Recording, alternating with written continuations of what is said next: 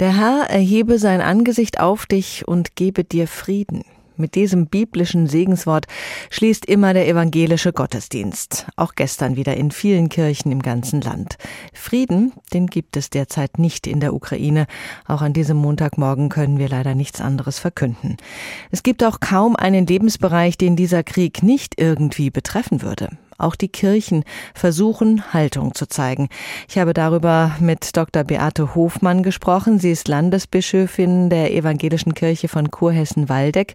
Gestern wurde in vielen Gottesdiensten der Krieg thematisiert in den Predigten. Das ist vielen Pfarrern und Pfarrerinnen ein Anliegen. Frau Dr. Hofmann, Kirche, Glaube, das ist für viele auch immer wieder ein Anker in schwierigen Zeiten. Und in diesen schwierigen Zeiten sind wir zweifellos. Spüren Sie da schon mehr Interesse an Ihrer Dienstleistung, wenn man das mal so nennen will?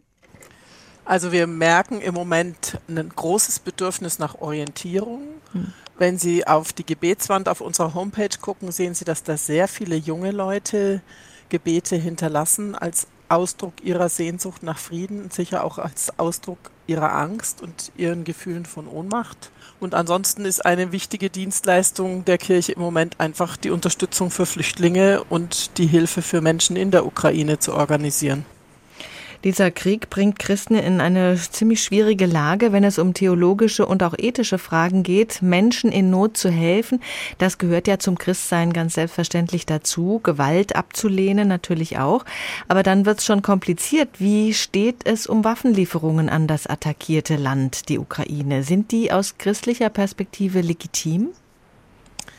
Also es gibt aus christlicher Perspektive natürlich ein Recht darauf, sich zu verteidigen. Und von daher halte ich auch Waffenlieferungen für legitim, aber sie führen uns natürlich in ein massives Dilemma hinein, weil jede Waffe, die eingesetzt wird, wird eingesetzt, um Menschen zu töten. Und die christliche Botschaft zielt sehr klar nicht auf Krieg, sondern auf Frieden und nicht auf Hass, sondern auf Liebe und Verständigung. Und deswegen sind wir tatsächlich in einem Dilemma, nämlich in diesem Dilemma einerseits einen Aggressionskrieg irgendwie zu stoppen, und auf der anderen Seite in dem klaren Wunsch, aus der Spirale der Gewalt auszusteigen. In der Kirche gibt es dazu ja schon eine ganze Weile eine Debatte. Von der alten Idee des gerechten Krieges hat man sich längst verabschiedet. In der Friedensdenkschrift der Evangelischen Kirche in Deutschland 2007 war vom gerechten Frieden die Rede. Und jetzt wird unter dem Stichwort rechtserhaltende Gewalt diskutiert. Da geht es auch um Selbstverteidigung mit Waffen. Wo steht die Evangelische Kirche da in der aktuellen Situation? Genau in diesem Dilemma. Und das loten wir im Moment intensiv aus, um zu sagen, das, was wir 40 Jahre lang oder eigentlich seit dem Ende des Zweiten Weltkriegs gesagt haben, nämlich Krieg soll nach Gottes Willen nicht sein, das ist ja nicht falsch geworden mit dem 24. Februar. Mhm. Aber die Situation ist so, dass es da eben im Moment keine einfachen Antworten gibt und es keine Lösungen gibt, wo man sagt, das ist jetzt richtig und so verhalten wir uns ohne dass wir schuldig werden. Aus meiner Sicht gibt es da im Moment nur verantwortliche Entscheidungen und die können trotzdem falsch sein. Egal wie wir uns entscheiden, werden Menschen darunter leiden. Auf jeden Fall richtig macht man es mit Friedensgebeten, Spendensammlungen, Hilfskonvois. Wie erleben Sie da gerade Ihre Kirche?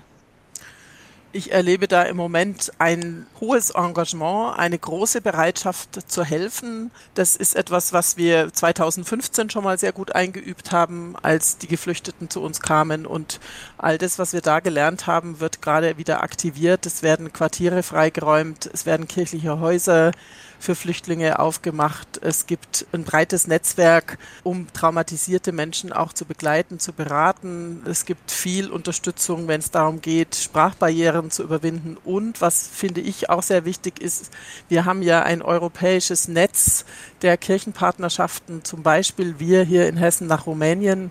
Und das heißt, wir unterstützen im Moment auch die rumänische Kirche in der Hilfe für Geflüchtete, die aus der Ukraine nach Rumänien kommen oder auch bei Hilfstransporten über die Grenze. Wir leben gerade in schwierigen, verunsichernden Zeiten. Wie kann der Glaube helfen, mit so einem Krieg klarzukommen? Für mich ist der Glaube etwas, was Hoffnung stärkt und was hilft, fokussiert auf Frieden und nicht auf Hass zu sein.